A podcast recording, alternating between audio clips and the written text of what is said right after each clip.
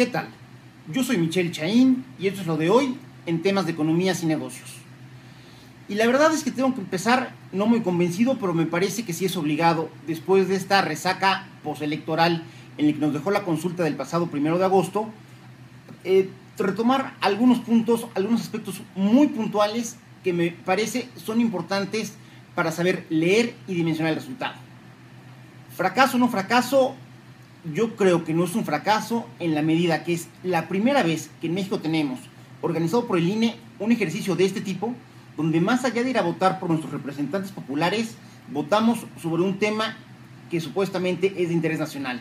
Entonces, en ese sentido, más allá de quién ganó y más allá de cuánta gente votó, me parece que el haber hecho un ejercicio de este tipo en México es algo de celebrar y algo bueno para el país. Punto número dos, es para rasgarnos las vestiduras que únicamente haya votado el 7% del padrón electoral cuando se estableció que el mínimo para que los resultados fueran legalmente vinculantes fuera el 40, la verdad es que no. Y no porque hay que saber entender las reglas del juego. En una elección donde estamos este, eligiendo a nuestros candidatos, a nuestros representantes populares, me parece que es una tontería que la gente no vaya a votar. Y me parece que es una tontería porque estás dejando que otros tomen la decisión por ti y van a poner un gobierno que a lo mejor no te gusta o con el que no estás de acuerdo, pero en la medida que tú no fuiste a votar y no te manifestaste, perdiste tu oportunidad de influir o de incidir en esa decisión.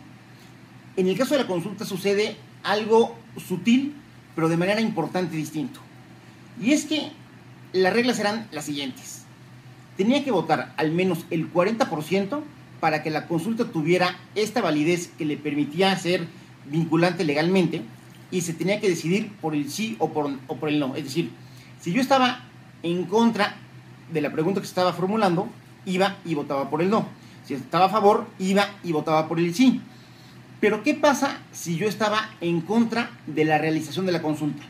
El tema de la consulta no me parecía relevante, este, no estaba de acuerdo en que eso fuera un tema que se tenga que consultar a la población, en sí, por la razón que fuera. Si yo estaba en desacuerdo con la realización de la consulta, ¿cómo podía manifestar este desacuerdo y que electoralmente pintar? Es decir, que se que se pudiera ver lo que era la voluntad de ese sector de la población que no estaba de acuerdo.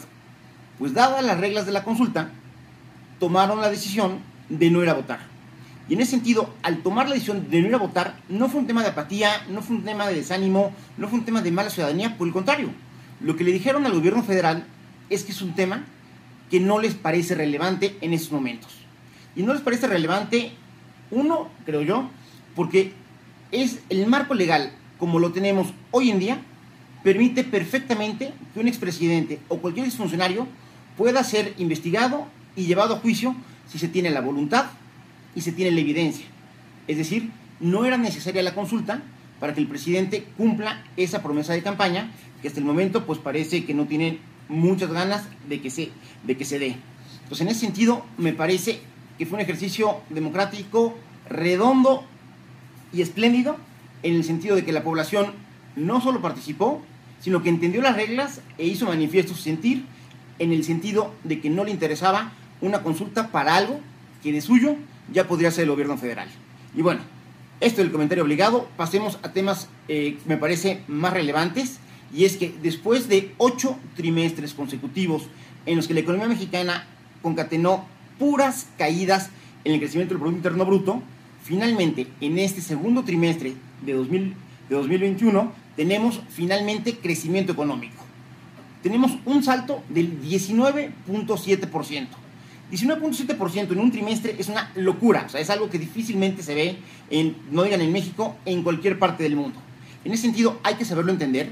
No es que la economía mexicana esté hecha un avión, ni mucho menos, por el contrario, es simplemente el reflejo estadístico de lo malo que fue el año pasado, que tuvimos una caída histórica del menos 8.7%, que fue hasta algo que salvo los años 30, este, como consecuencia de la crisis del 29 en los Estados Unidos, en México nunca habíamos padecido caídas económicas como las que vimos el año pasado.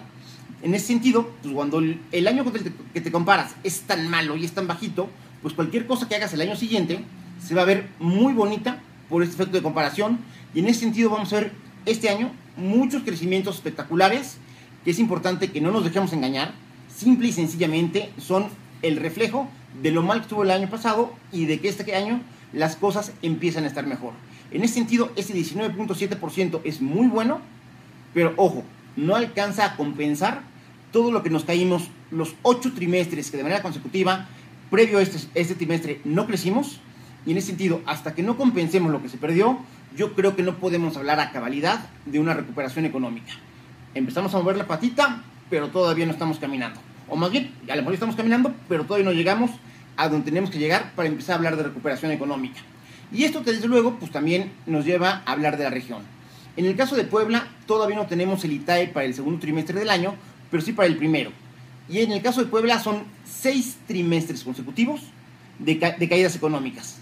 Y no son cualquier caídas. Hay que recordar que en el segundo trimestre del año pasado tuvimos una caída histórica del menos 29.36%. Es decir, nos cae, un tercio de la economía poblana se cayó. En ese sentido, seguramente, y si no sería una tragedia, en el segundo trimestre del año nuestro crecimiento se va a ver grande y positivo porque venimos de una caída muy muy grande.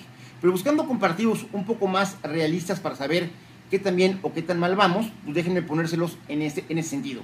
El primer trimestre del año pasado, que es el último trimestre para el que tenemos información para Puebla, si lo comparamos con lo que pasaba a nivel nacional, mientras la economía de México se cayó el 2.40%, la economía de Puebla se caía el 5.20%. Es decir, nos caíamos prácticamente el doble de lo que es la media del país.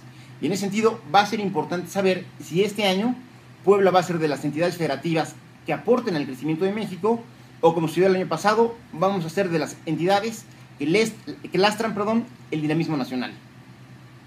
Está por verse y me parece que todavía hay oportunidad de rescatar el año. Yo soy Michelle Chaín y esto es lo de hoy en temas de economías y negocios.